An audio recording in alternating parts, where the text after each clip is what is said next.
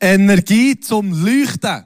Das ist heute Morgen das Thema und wir sind alle sehr dankbar, dass es hier Strom hat, dass es leuchtet, dass es hell ist und ohne das wird das Leben ziemlich schnell sehr anstrengend. Wir waren letztes Wochenende in Südafrika, Markus und ich, ein paar der Gemeindeleitung und ähm, sehr berührend, gewesen, sehr beeindruckend und auch ein wunderschönes Erlebnis mit 7000 Afrikanern gleichzeitig ähm, zusammen Gott anzubeten. Das hat gemacht dort drin, kann ich sagen. Das ist eine wahre Freude, da sind wir richtig still dagegen. Also ich bin auch richtig still dort im Verhältnis und äh, das ist wirklich wunderschön und sehr, sehr berührend. Aber ähm, im Ganzen innen äh, hat uns so ein bisschen beschäftigt, der Zustand von dem Land. Ähm, eines der Probleme, die sie haben, ist, dass sie zu wenig Elektrizität haben. Das haben sie uns ja hier auch gewarnt und dort ist das Tatsache, das sogenannte sogenannte Load Shedding. Das heisst, je nach Stufe, wo du drinnen bist, äh, mit deiner Region gibt es pro Tag einfach gewisse Stunden, wo der Strom abgestellt wird damit das irgendwie die Last eben verteilt wird. Und wo wir sie dort waren, sind sie echt auf Stage 5 gewesen. Und das heisst, pro Tag hat 10 Stunden hat der Strom gefällt. Das heisst, du bist in der Konferenz gewesen, hast am Anfang gesagt, ja, irgendein ist, irgendein geht jetzt Licht aus. Und nachher so zwei Minuten später kommt es dann wieder. Und dann haben wir gedacht, ja, schau, ich bin gespannt, schauen, wie das geht. Und etwa beim vierten Mal, was ist passiert, habe ich mein Handy gezückt und habe das gefilmt und dachte, ich zeige euch das da.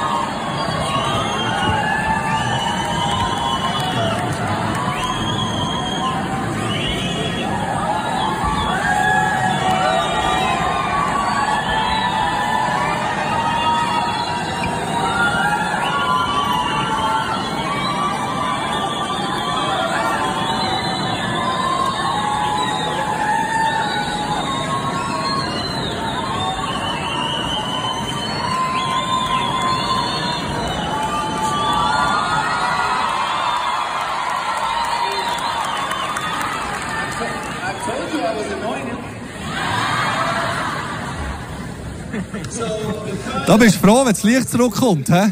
Also das ist so, bei dem Moment, wo der Generator dann wieder eingeschaltet hat, das Ganze sicher wieder ist gelaufen, ist dann wieder Licht gekommen. Unglaublich für uns. Und ich habe einfach gemerkt, ohne Strom geht nicht viel. Da ist ein Feister, kein Mikrofon. Ich habe das Gefühl, hier könnte ich noch ohne Mikrofon einigermaßen zu euch reden. Dort bei 7000 keine Chance. Und vor allem sind die viel zu laut, für das da ohne Mikrofon kannst du zu ihnen reden. Das geht nicht. Aber es ist nicht nur das Licht nicht gegangen. Der Generator hat dann nicht ganz alles abdeckt. Das heisst, wenn du auf das WC bist und dann hast du die Finger waschen, ist nichts gekommen. Oder wenn du spülen ist auch nicht gegangen. Sie haben draussen Wasserkessel abgefüllt, hast du den Wasserkessel mit aufs Häuschen nehmen und dann musst du am Schluss selber spülen. Genau, wenn du zu wenig hast, kannst du normal müssen Wasser holen. Das ist nicht die Realität. Und was, was mich vor allem noch spannend dünkt, so der Straße, also wir sind immer gefahren worden. Und nachher die Ampeln, gell, die Ampeln gehen nicht mehr, wenn kein Strom ist. Fertig, Ende Gelände. Dort müssen wir alle anhalten und immer im einen nach dem anderen ist dran, mega fair. Aber es ist unglaublich ineffizient ohne Ampel. Es war eigentlich, das waren Kolonnen, einfach nur, weil sie keinen Strom haben. Aber die haben sich auch irgendwie dran gewandt. Oder, oder auch zu telefonieren. Die meisten Telefonmäste haben nebendran einen Stromgenerator. Das ist auch sehr ähm, intelligent. Also überall Stromgenerator. Aber nebendran steht neben dem Telefonmast Stromgenerator, damit du noch telefonieren kannst. Aber nicht ganz alle Telefonmäste haben einen Stromgenerator. Darum, wenn der Loadshedding ist, geht jetzt Telefonieren ein bisschen schlechter. Und Kommunikation. Also ganz viel, was nicht funktioniert. Wir sind so abhängig ähm, von dem Strom und dem Ganzen. Sonst können wir wieder Feuerchen machen, sage ich. Und auch da funktioniert sehr vieles nicht mehr. Und jetzt ist für mich so ein Bild geworden, wie wir genau gleich abhängig sind von Gottes Energie. Und der Philipperbrief bringt es so auf einen Punkt, wie wir abhängig sind von Gott, von seiner Energie. Und auch wieder heute kommt es zum Ausdruck. Und wir sind im Kapitel 2 ab Vers 12. Ich werde aber schnell eine Rückblende machen auf letzte Woche, weil der Paulus baut auf dem auf auf diesen Versen ähm, im Kapitel 2, Vers 1 bis 11. Und was er dort eigentlich beschreibt, ist, sagt, schau, Jesus, wo Gott ist gleich geworden, ist Mensch geworden wie mir, ist er schändlich tot am Kreuz gestorben und jetzt hat Gott ihn erhoben und hat ihm den Namen gegeben, wo überall der Name steht und vor ihm wird sich mal jedes Knie beugen und jeder Name wird bekennen, dass, äh, jeder, jedes Mund wird bekennen, dass er der Herr ist. Das ist das gigantische christologische Gedicht dort im, im Philipper 2. Eine von meinen Lieblingsstellen in der Bibel mit Kolosser 2,15, 1,15. Das heisst, er ist das Ebenbild vom unsichtbaren Gebot, der Erstgeborene von aller Schöpfung und so weiter. Das sind so starke Stellen, die etwas ausdrücken, von wem Christus ist. Und er sagt, das ist der Name, der über allen Namen steht. Da ist keiner kennen, der dem das Wasser reichen kann. Jedes Knäu, egal wie stolz, wie überheblich, was auch immer das ist, jedes Knäu wird sich mal vor Jesus beugen. Und es kommt mir so vor, wenn ich das lese, wie der Paulus, nachdem dass er das geschrieben oder hat schreiben selber heute ist überfordert gewesen, was man nach dem sagt. Weil er schreibt nach im Vers 12, Wirklich. Er sagt, was schließen wir daraus, liebe Freunde? Er hat so, okay, was, was, was sage ich jetzt? Oder hat vielleicht eine rhetorische Frage gestellt. Wahrscheinlich ist es eine rhetorische Frage. Er hat auch schon gewusst, was er soll sagen Und er sagt auf das aber, ihr habt immer befolgt, was ich euch weitergegeben habe. Hört aber nicht nur auf mich, wenn ich wenn ich bei euch bin, sondern erst recht während meiner Abwesenheit. Arbeitet mit Furcht und Zittern an eurer Rettung. Und doch ist es Gott allein, der beides in euch bewirkt. Er schenkt euch den Willen und die Kraft, ihn auch so auszuführen, wie es ihm gefällt. Also die angemessene Antwort auf den erhabenen Christus, über den Namen, der über allen Namen steht, sagt er, ist, dass wir unser Leben hergeben, dass wir gehorsam sind. Im Vers 8 steht nämlich, er, Christus, erniedrigte sich selbst und war gehorsam bis zum Tod, indem er wie ein Verbrecher am Kreuz starb. Und nur vorher schreibt der Paulus, habt eine Haltung, wie Christus sagt, gegenüber, einander gegenüber, dass wir uns einander hergeben. Und er sagt, Christus hat sich erniedrigt und sich hergegeben, er war gehorsam gewesen. Und dann im Vers 12 sagt er der Philipper, wie dir alle Zeit gehorsam war. Also irgendwie ist Christus seine Hingabe, muss unsere Hingabe auslösen. Sein Gehorsam muss unser Gehorsam auslösen. Das ist wie die angemessene Antwort auf den Namen, der über allen Namen steht. Und der Elberfelder tut es so schreiben, der Vers 12. Nicht ganz gleiche Hoffnung für alle. Hoffnung für alle bezieht der Gehorsam auf den Paulus und der Elberfelder lädt es offen und schreibt, wie ihr alle Zeit gehorsam gewesen seid, nicht nur in meiner Gegenwart, sondern jetzt noch viel mehr in meiner Abwesenheit. Und hier, wie auch im Griechisch, ist das Objekt vom Gehorsam nicht ganz klar es kommt aus dem Text nicht ganz raus, ob jetzt Gehorsam gegenüber Christus oder gegenüber dem Paulus gefordert ist. Und eigentlich ist es noch eine wichtige Frage. Wem sind wir jetzt Gehorsam? Jesus oder dem Paulus oder unseren Leiter? Und dann ist interessant, der eine Ausleger, den ich gelesen habe, der hat relativ plump, aber sehr wissenschaftlich umschrieben, hat er gesagt, spielt eigentlich gar keine Rolle. Das hat eine Stutzig gemacht, weil er hat dann gesagt, unser Gehorsam gegenüber Christus entspricht dem Gehorsam gegenüber unseren Leiter. Und der Gehorsam gegenüber unseren Leiter entspricht dem Gehorsam gegenüber Christus. Und er begründet es ganz einfach. Er sagt, schau, im ersten Vers schreibt der Paulus im Philipper 1,1, ich bin ein Knecht von Christus. Ich bin ein Doulos, ein Knecht von Christus. Und es setzt eine riesige Verantwortung auf den Leiter, dass der Leiter nicht sein eigenes Reich baut, sondern das Reich von Christus. Und dann ist Gehorsam gegenüber unseren Leitern gleichzusetzen, Gehorsam gegenüber unseren Leitern, die Knechte von Christus sind, gleichzusetzen mit Gehorsam gegenüber Christus. Und Gehorsam gegenüber Christus ist gleichzusetzen mit Gehorsam gegenüber unseren Leitern, die Knechte von Christus sind. Mega spannend. Und das habe ich nicht aus der Konferenz von Südafrika letztes Wochenende, sondern aus einem wissenschaftlichen Kommentar vom Philipperbrief. Aber das hat mich noch herausgefordert und irgendwie auch berührt und gleichzeitig sehr demütig gemacht, zu merken, wir sind einfach Knechte Christi. Egal, was wir machen, wir sind einfach Knechte Christi. Und übrigens, Leiterschaft. Wir haben das Gefühl, es sind nur die, die da auf der Bühne stehen. Das stimmt überhaupt nicht. Der, der ähm, Benning Liebster, der definiert ähm, Leiterschaft als Einfluss. Er sagt, Leiter ist, wer Einfluss hat. Das ist der Leiter von Jesus Culture Sacramento. Das sagt, Leiterschaft ist eigentlich Einfluss. Und er sagt, jeder von uns hat irgendwo im Leben Einfluss. Also jeder von uns ist ein Leiter. Egal, ob das mit Kind ist, mit der eigenen oder mit anderen, ob das ähm, irgendwo im Arbeitsplatz ist. Es gibt immer Leute, die wir beeinflussen. Positiv oder negativ. Und darum sagt er, jeder von uns ist ein Leiter. Und darum ist die Haltung vom Leiter entscheidend, dass er Knecht Christi ist. Und wir alle haben Leiter. Und jetzt sagt Paulus eigentlich, oder eigentlich heisst mit Gehorsam gegenüber Christus und spricht im Gehorsam gegenüber den Leiter. Und was noch spannend ist, der Gehorsam, wie der definiert wird hier. Es ist nicht wie im Militär, oder? Beim Militär, das Militär kommen 18-Jährige ja nicht weitermachen, weil er einen Job hatte. Und darum habe ich mich so probiert zu verhalten, dass ich weder positiv noch negativ auffallen und das heisst, Denken ausschalten. Das ist vieles unlogisch, wie es dort läuft, oder? Das Säckchen ist vom einen Ort zu anderen, dann wartest du wieder eine Umzeit und dann, dann, musst du wieder, dann musst du wieder säckeln und weiss auch nicht was. Es ist, ja, genau. Du fühlst dich zum Teil einfach ein veräppelt. Es gibt noch andere deutsche Wörter für das. Aber, dann, mein Punkt war, sag einfach nichts und denk nicht mit. Ich, paar Monate Hirn abschalten, das war auch noch gäbig. Aber das ist nicht das, was hier gemeint ist. Das heisst nicht, dass wir unsere Gedanken und Ideen nicht teilen.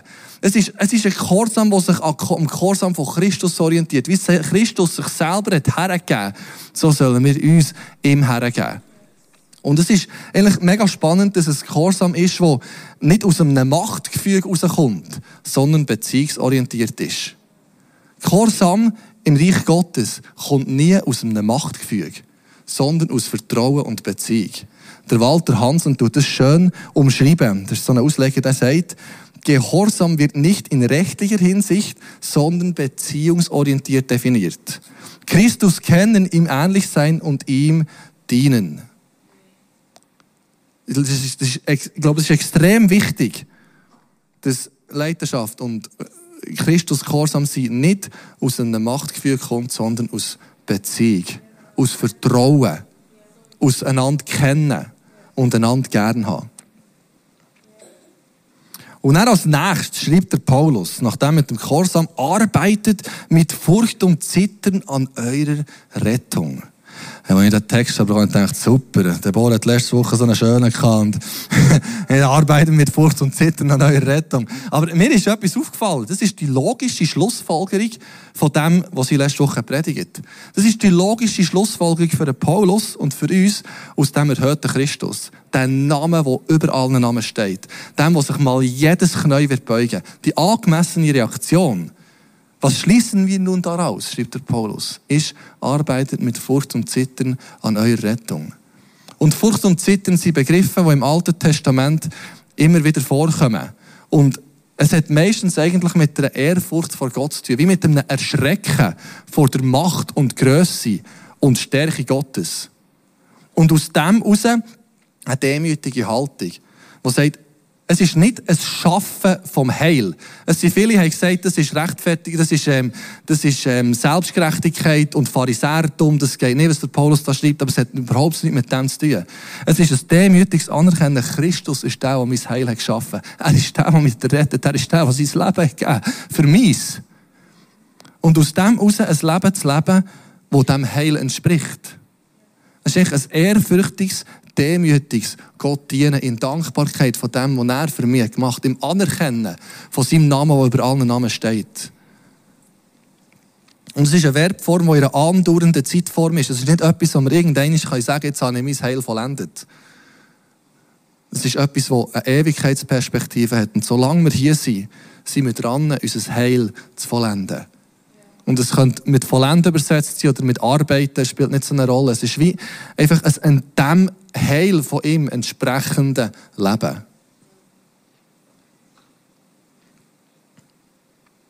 Und dann im nächsten Vers, ist ja noch, er baut eine rechte Spannung auf, oder? Ich finde, ich finde schon irgendwie. Und im nächsten Vers, Vers 13, hat er auch gemerkt, das kann eh niemand. Darum schreibt er, und doch ist es Gott allein. Also wirklich sehr hohe seelsorgerliche Kompetenz von Paulus. Und doch ist es Gott allein, der beides in euch bewirkt. Er schenkt euch den Willen und die Kraft, ihn auch so auszuführen, wie es ihm gefällt. Und spannend ist, Gottes Wirken passiert nicht automatisch. Wir sind nicht Marionette, die einfach da sind und machen, was Gott sagt. Also ich glaube nicht, dass wir das gesagt haben, dass sie das so machen, aber es ist durch unser Handeln, durch unser Wirken, es ist wie göttliches und menschliches Wirken, das ineinander hineinfließt. Das ist, weil Gott alles kann, mache ich alles, was ich kann. Aber der Ursprung ist immer noch bei ihm. Ich kann nicht am Schluss sagen, Gott, hast du gesehen, was ich jetzt hergebracht Das ist jetzt schon noch beeindruckender. Nein, nein. Dann sage ich, nein, nein, nein. Er ist der, der uns sogar zu wollen und zu vollbringen wirkt. Faszinierend. Die Hanna Stettler so eine Theologin, die sagt, weil Gott alles tut, sind wir gerufen, mit ganzer Kraft und äußerster Anspannung das Ziel zu verfolgen. Das ist fast so schön, wie es der Paulus schreibt. Und was noch interessant ist, in dem ganzen Text, im ganzen Philipperbrief, er schreibt ja da, liebe Freunde. Was schließen wir daraus, liebe Freunde? Es ist, es spricht mich als Individuum an. Zu sagen, ich will mein Leben so leben, dass es dem Heil entspricht. Aber was interessant ist, er spricht immer eine Gruppe an. Er spricht, steht immer in einem Kontext von einer Kirche. Und nicht irgendwelche Einzelpersonen, die selber probieren, ein frommes Leben zu leben. Sondern er redet in einem Kontext von Kirche, von Gemeinschaft. Und für das zu leben, dass Gottes Kraft durch uns wirkt, glaube ich, brauchen wir einander. Es ist, ein, es ist eine Dynamik vom Miteinander und vom Nicht alleine ich irgendwie alleine, muss da im Dschungel etwas durch. Das ist überhaupt nicht das, sondern Christus durch uns. Es ist immer in Mehrzahl. Die, die Imperativ sind immer in Mehrzahl geschrieben. Und das ist für mich etwas vom ganzen Sonntagmorgen, etwas, was mich am meisten berührt und bewegt, ist am Morgen um halb neun das Briefing hier. Das für mich irgendwie Ausdruck von dem ist, wir können zusammen heute Morgen Gott dienen. Wir haben uns vorbereitet, wir haben alles gegeben, was wir können, aber eigentlich können wir es gar nicht. Und Gott tut jetzt in uns zu wollen und zu vollbringen schaffen. Aber wir zusammen, es ist wie, Chile ist immer im Team und nie alleine. Darum sind Kleingruppen so wichtig. Es ist so wichtig, dass wir integriert sind und, und zusammen das Reich Gottes sich etabliert. Und ich werde noch schnell mit euch die griechische Wortanlage hier anschauen. Es ist wirklich noch interessant. Er schreibt, Gott ist es, also Theos, wirkt Energeo oder Energe, Energon hier, in der Verbform, zu wollen und zu vollbringen. Und was lustig ist, ist, dass Wirken und Vollbringen das gleiche griechische Wort ist. Also stellt euch das mal vor. Gott das ist irgendwie doppeltes Wirken, doppelte Energie. Und Energeo heisst eigentlich so viel wie wirksam sein, schaffen, Kraft ausüben, ähm, wirken, sich operativ zeigen. Das ist eine dynamische Energie und Gott wirkt zu wollen und zu vollbringen, zweimal Energeo. Irgendwie, das ist für mein Hirn nicht zu viel. Und dann, ich habe in der Vorbereitung habe ich da den Energieerhaltungssatz in der Präsentation drin gehabt, wo Physiker sagen, ähm, Energie kann eigentlich nicht gewonnen oder vernichtet werden, sie kann nur umgewandelt werden. Und dann dachte ich, ich erzähle das hier, wir sind umwandelt von Gottes Energie. Und ich gemerkt, nein, das ist irgendwie falsch. Weil Gott hat die Möglichkeit, Energie zu schaffen, die außerhalb vom System ist. Es ist nicht, Gott ist nicht limitiert auf die Energie, die auf dieser Welt vorhanden ist. Er ist nicht limitiert auf die Elektrizität, die in Afrika vorhanden ist oder nicht vorhanden ist. Er ist nicht limitiert. Gott ist außerhalb vom System. Alle Energie, die vorhanden ist auf dieser Erde, hat er geschaffen, einen Weg. Und er ist außerhalb von diesem System und kann Energie schaffen. Und darum ist, das ist, das ist das Faszinierende, dass er mit seiner unendlichen Energieressource sagt, er will in mir zu wollen und zu vollbringen wirken. Also, in uns. Das ist irgendwie, das ist zu viel für das gell? Aber faszinierend. Es ist göttliches und menschliches Wirken, das ineinander hineingreift. Und da war ein Missionar, der Herbert Jackson, der auf einer Insel hat der Missionsdienst geleistet, ist schon ein bisschen älter gewesen. Und die Missionsgesellschaft hat ihm gnädigerweise ein Auto zur Verfügung gestellt für seine Missionsarbeit. Und er war unheimlich dankbar für sein Auto. Ich weiß nicht, ob es das war, es war ein Auto. Er war mega dankbar, dass er ein Auto hatte, weil es hat ihm sehr geholfen, für die Besuche zu machen, für zu predigen, für Alters, Altersgottesdienste, was auch immer er alles hat gemacht ist er sehr dankbar gewesen. Und, aber das Auto hat ein Problem gehabt. Das hast du nicht mit dem Schlüssel anlassen Das hast du immer müssen anschieben Und dann, wenn er am Morgen aus dem Haus ist, er hat sich so eine Routine entwickelt. Er hat immer gewusst, um welche Zeit, dass er ähm, muss beim Schulhaus nebendran gehen dann kommt die halbe Klasse raus und tut ihn ins Auto anschieben. Das ist dort gegangen, das geht bei uns auch schlecht. Aber so hat er sein Auto zum Laufen gebracht. Und dann ist er die ersten Besuche gemacht und hat immer geschaut, dass er das Auto am Hang parkiert. Weil dort es wieder antrollen Und wenn das nicht ist gegangen, hat er den Karren einfach laufen Weil sonst hätte er wieder müssen irgendjemand halt zum Anschieben. Und das war sein Workaround gewesen, hat eigentlich relativ gut funktioniert. Nach zwei Jahren ist er recht schwer krank geworden, hat zurück in die Heimat müssen, ist ein neuer junger Missionar gekommen und der, Herbert Jackson hat ihm erzählt, ja, das ist super, ich habe ein Auto, das Auto ist der Hammer, das bringt dich überall her, aber du kannst es nicht anlassen. Der junge Missionar hat ein mehr verstanden von dem Ganzen, hat die Motorhaube aufgetan, hat das Zeug heute angeschaut, hat da zusammengesteckt, was musst du zusammenstecken, Motorhaube zu, da reingesessen und Schlüssel dreht, der Karre ist gelaufen. Der andere ist sich recht dumm vorgekommen. Ich weiß auch nicht, was er genau hat gemacht, weil ich komme nicht raus mit dem Zeug, aber das ist wieder gelaufen. Und der Punkt ist eigentlich, uns kann es genau gleich gehen mit dem Herbert Jackson. Die Energie ist da. Sie ist vorhanden. Aber wir müssen connected sein zur Energiequelle. Und es ist Gott, der in uns wirkt, zu wollen und zu vollbringen. Nicht wir, sondern er, was wirkt durch uns. Und dann ab Vers 14 sagt der Paulus mega spannende Sachen. Es ist, bisschen, es ist nicht ein, ein, ein, Themenwechsel, sondern eigentlich eine Ausführung von dem. Bei allem, was ihr tut, das ist noch viel, he? Hütet euch vor Nörgeleien und Rechthaberei, denn euer Leben soll hell und makellos sein. Dann werdet ihr als Gottes vorbildliche Kinder mitten in dieser verdorbenen dunklen Welt leuchten wie die Sterne in der Nacht. Dazu müsst ihr unerschütterlich an der Botschaft Gottes festhalten, die euch das Leben bringt. Eigentlich müssen wir gar nicht viel dazu sagen, der Text sagt ja, was gesagt muss sein. Aber ich probiere es jetzt gleich noch auszuführen. Er zieht einen sehr krassen Kontrast zwischen der verdorbenen und dunklen Welt und den Sternen, die leuchten in der Nacht. Und so, irgendwie hat mich das triggert in der Vorbereitung. Ich dachte, kannst du das sagen? Weil es gibt so viel Gutes, was auf dieser Welt passiert. Es gibt so viele gute Menschen, Leute, die es lieb meinen. Zum Beispiel auf dem Flug von Südafrika zurück bin ich neben einem türkischen Arzt gesessen. Der lebt in Südafrika, arbeitet für eine grosse Pharmafirma. Ich weiß nicht, ob das in sich schon verwerflich ist, aber er, mir ist so ein edler Mann begegnet. Der war ungefähr gleich alt wie ich, hatte doch Kind gehabt, aber der hat so hohe ethische Wertvorstellungen gehabt. Ist Moslem hat sich mega interessiert für mich, für das Christentum, für was für eine Kirche das wir gehen. Ich das Evangelium erklären, leider bin ich nicht weitergekommen, aber so eine edle Persönlichkeit mit so viel Interesse und einfach mir so viel Charakter entgegengekommen. Und dann irgendwie zu sagen, es ist eine verdorbene und böse Welt, irgendwie ist das fast ein Kontrast und gleich braucht genau der Mann Erlösung. Er braucht Jesus. Und ich habe mir dann überlegt, ist es denn wirklich so, dass unsere Welt so böse ist? Und dann habe ich einfach nur kurz ähm, Kriminalstatistik von Schweiz angeschaut, vom Jahr 2021. Das ist die neueste, die es gibt. Die von letztes Jahr habe ich noch nicht aufgeschafft. Aber letzte Woche noch nicht. Es hat im Jahr 2021 422.000 Straftaten gegeben bezüglich dem Strafgesetzbuch. Was da drinnen steht, fragt jemand anderes als mich. Aber das sind Straftaten. Und dann 68.000 bezüglich dem Betäubungsmittelgesetz, 19.000 Fälle von häuslicher Gewalt, 31.000 Einbrüche, das sind 85 pro Tag. Bei uns ist mal, wo wir zu tun haben gewohnt, ist eingebrochen worden. Und dann dem Polizist gesagt, das ist jetzt schon noch dumm gegangen, dass es und so. Und hat er gesagt, weißt, das ist echt recht normal. Einmal im Tag in der Stadt Thun passiert ein Einbruch. Und darum sind die ja mässig interessiert da irgendwie Spuren aufzunehmen. Die haben schon ein bisschen, aber die gewusst, bringt eh nichts. Und genau 31.000 Mal pro, pro, Jahr wird in der Schweiz eingebrochen. 42 Tötungsdelikte und 184 versuchte Tötungsdelikte. Und es ist nicht so, dass Kanton Bern dann besonders gut wird dastehen. Bei dem dastehen. Es ist eigentlich, äh, die Statistik im Kanton Bern ist eher schlimmer und die Tendenz eher steigend. Also es ist, es ist eine Welt, die Erlösung braucht. Das ist Schweiz. Abgesehen von allem, was auf der Welt sonst noch passiert.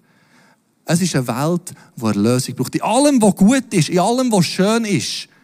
Es braucht Sterne, die in der Nacht leuchten. Und darum ist der Text extrem relevant. Ich habe probiert, das ein anzuordnen. Es ist echt eine wunderschöne Logik drin, wo er nämlich sagt, bei allem, was ihr macht, hütet euch vor Nörgelei und Rechthaberei. Weil das führt dazu, dass euer Leben hell ist und makellos. Und wenn wir noch unterschiedlich an der Botschaft festhalten, dann werden wir leuchten wie die Sterne Nacht. Zuerst, was er eigentlich sagt, bei allem, was ihr macht, hütet euch vor Nörgelei und Rechthaberei. Und ich habe mich gefragt, was meint er jetzt hier genau? Andere Übersetzungen schreiben Murren und Zweifeln. Und die zwei Wörter umschreiben eigentlich beide das Gleiche. Murren, Zweifeln, Hörgeln, was man immer sagen will. Ähm, Rechthaberei. Es drückt eigentlich das aus, was am Volk Israel in der Wüste ist passiert. Wo sie so genug hatten, von dem Mann und für weiss noch nicht was, allem haben sie sich angefangen auflehnen gegen Gott und gegen die Leiterschaft, gegen Mose und gegen Aaron.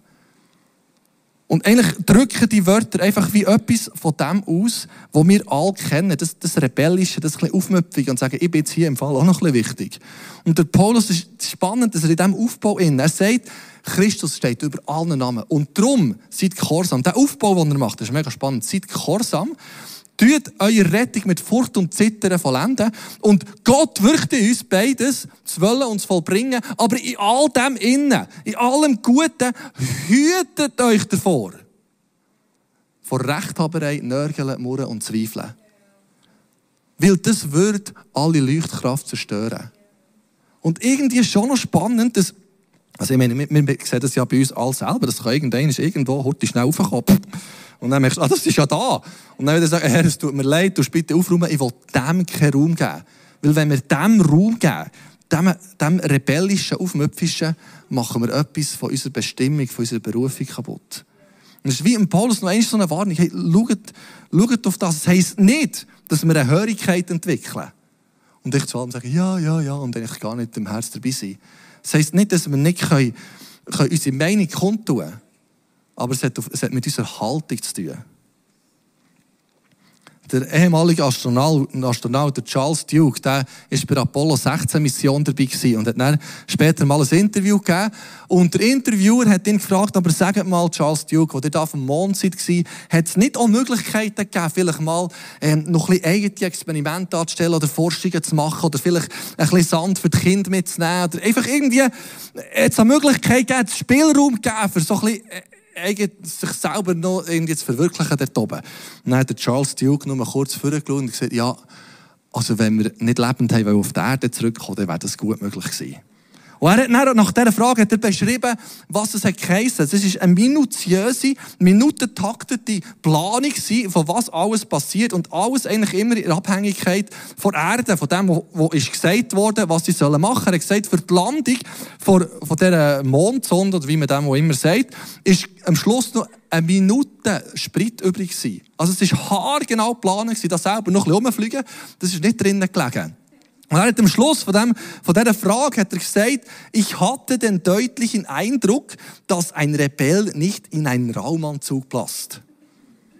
Und eigentlich macht der Paulus eine sehr ähnliche Aussage und sagt, das Rebellische in uns, das ist wichtig, dass wir das ablegen. Denn euer Leben, denn euer Leben soll hell und makellos sein. Und damit das möglich ist, müssen wir unerschütterlich an der Botschaft festhalten, die uns das Leben bringt. Und die Botschaft, die er hier meint, ist das Evangelium. Die Botschaft von Erlösung durch Jesus Christus, dass er gestorben und auferstanden ist, dass er für unsere Sünden, für unsere Schuld ist gestorben und uns Rettung kann geben kann. Das ist die Botschaft, die wir dran festhalten sollen. Und das ist mir in der Vorbereitung noch so richtig eingefahren. Ohne Evangelium kein Leuchten. Ohne Evangelium keine Gesellschaftsrelevanz.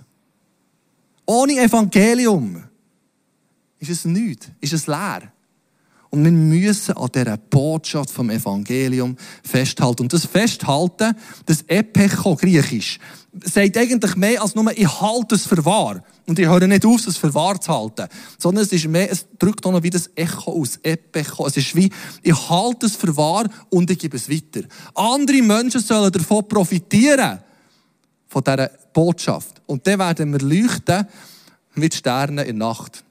Und ich bin jetzt nicht der Sternkenner. Wenn ich in der Nacht rausstehe, schaue ich immer in den Himmel auf. Ich bin sehr fasziniert von dem Ganzen. Ich kenne mich aber nicht damit aus. Aber das Sternbild, das ich kenne, ist der Orion.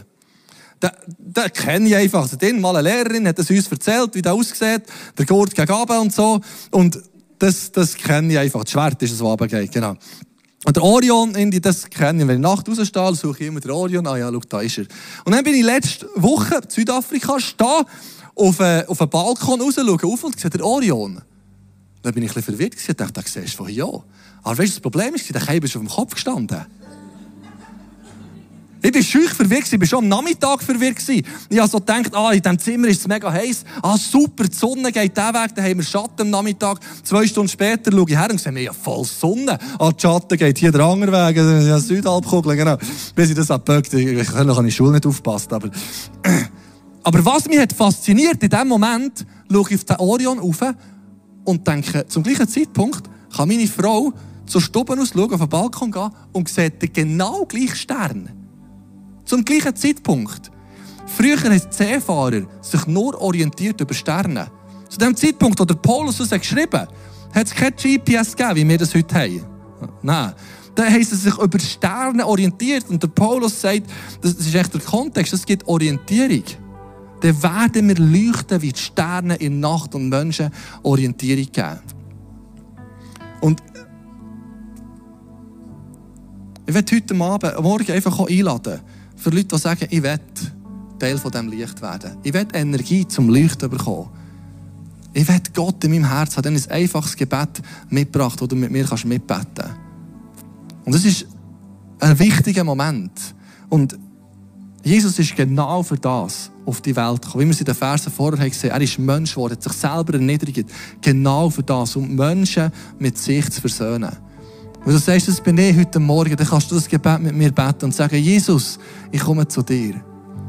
Bitte vergib du mir all meine Fehler. Komm du jetzt in mein Herz. Bist du, mein Gott, ich will dir nachfolgen. Ich glaube an dich und erfülle mich mit deinem Heiligen Geist. Jesus, danke, dass du mit deiner Kraft kommst und jede Person erfüllst, gerade jetzt, wo das hat betet, dass sie dürfen merken, jetzt kommt Licht, jetzt kommt Hoffnung, jetzt kommt Lebenssinn. Im Namen Jesus. Amen. Der Uruguay ist Star-Architekt. Raphael Vinoli hat 2014 in London das Gebäude fertiggestellt. Die Leute haben ihm dann später Walkie-Talkie Tower gesagt, weil es aussieht wie ein Walkie-Talkie. Und wenn man so ein Gebäude baut, da gibt es tausende von Regeln zum Einhalten. Leute tun alles Mögliche durchchecken, was passieren könnte mit weiss auch nicht was. Aber was lustig ist, eigentlich ein bisschen lustig, ist, kurz nach der Eröffnung von dem Gebäude hat die Sonne mal so richtig geschonnen und hat sich in dieser Front, in dieser konkav geformten Front von dem Gebäude gespiegelt. Und auf der Südseite vom Gebäude hat irgendein Geschäftsmann sein Jaguar hergestellt und dem hat das Dach und der Rückspiegel verschmolzen.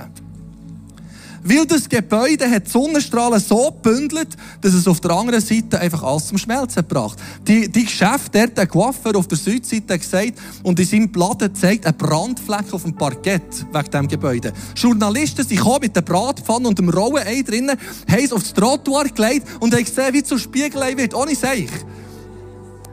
Sie haben ein riesiges Problem gehabt haben sofort Storen anbringen an diesem Gebäude, damit es nicht einmal alles verbratet auf der Südseite. Und dann denke ich sowieso, ich habe das nicht gedacht, aber ich finde es sensationell, es ist wie ein Bild für uns. Wo wir einfach dürfen das Sonnenlicht oder das Licht von Kraft, die Kraft von Gott widerspiegeln in unser Umfeld hinein und so zu Sternen in der Nacht werden. Weil er in uns zu wollen und vollbringen wirkt. Wenn wir das zusammenfassen, wir sollen gehorsam sein, unsere Rettung mit Furcht und Zittern vollenden. Gott schenkt zu wollen und vollbringen, wir sollen nicht nur und zweifeln, dann werden wir leuchten wie die Sterne in der Nacht. Und Jesus, danke für das Privileg, dass du uns leuchten wie Sterne in der Nacht, wie ein Turm, wie weiß auch nicht was.